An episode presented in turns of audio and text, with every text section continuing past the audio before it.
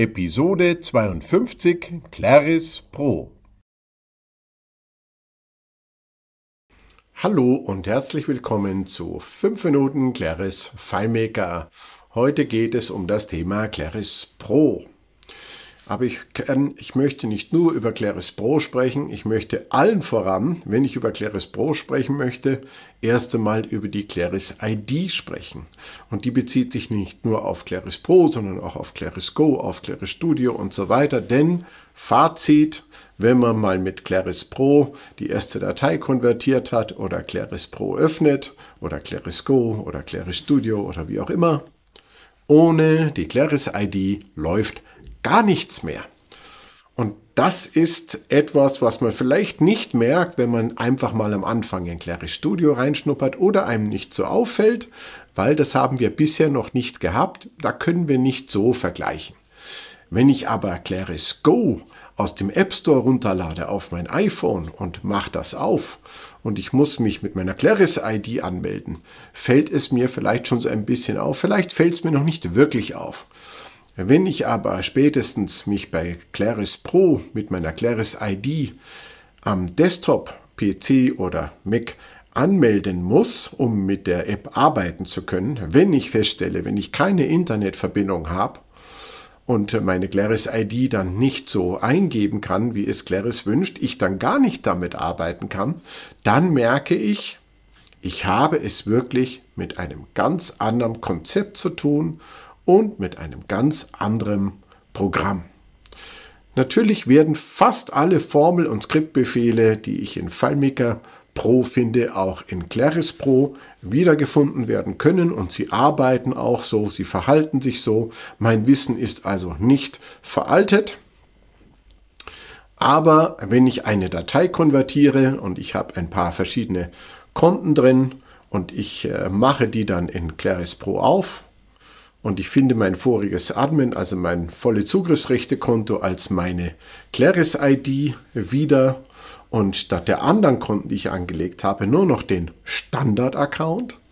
Und der Standard-Account hat über erweiterte Zugriffsrechte dann noch gelistet, welche der früheren Konten aus FileMaker Pro jetzt dem entsprechenden, ähm, den entsprechenden äh, äh, Zugriffsrechten äh, zugeordnet sind.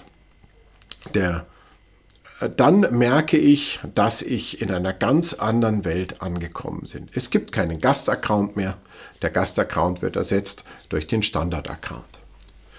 Wer eine Claris Pro-Datei öffnen will, der muss entweder sein Konto als Claris ID mit dem entsprechenden Zugriffsrecht in der Datei angelegt haben oder ich habe den Standard-Account aktiviert und der Standard-Account erlaubt es auch dann Anwendern mit ihrer Claris-ID, die nicht als Konto in der Datei erfasst sind, auf die Datei zugreifen zu können.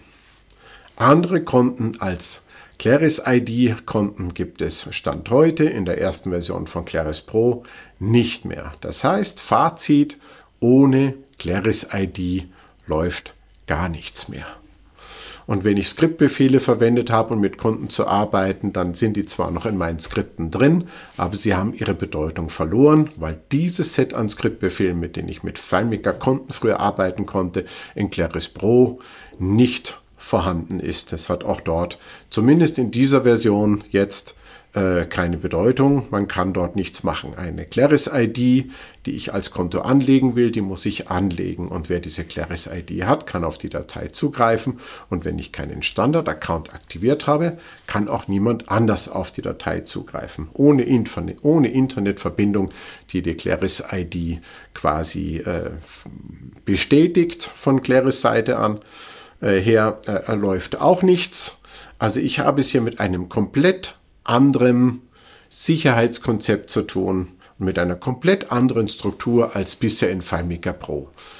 Und spätestens da fange ich an, nachdenklich zu werden und weiß, so schnell und so einfach kann ich nicht wechseln. Denn abgesehen davon, dass ich mir erstmal überlegen muss, okay, wie habe ich in FileMaker mit meinen Konten gearbeitet? Jetzt sieht es, jetzt finde ich diese Konten noch aufgelistet in erweiterte Zugriffsrechte, ähm, den Berechtigungen zugeordnet aber ähm, die muss ich halt dann irgendwelchen neuen Konten zuordnen oder auch nicht. Äh, jedenfalls, es sieht ganz anders aus und äh, einfach so konvertieren und den Server aufsetzen und loslegen mit dem Kunden sagen, jetzt machen wir Claris Pro, das geht nicht. Da muss ich zuerst mal überlegen, wenn ich einen Kunden vielleicht mit 120 Anwendern habe, Will ich zu jedem hingehen oder will ich dem Chef sagen, jetzt legt sich jeder eine Claris-ID an, dann kommt die erste Frage, warum? Dann sage ich ja, weil das Sicherheitskonzept so funktioniert. Dann sagt er vielleicht, das will ich nicht. Also das sind alles Situationen, die will ich nicht reinrutschen und da habe ich auch so gar nicht vor.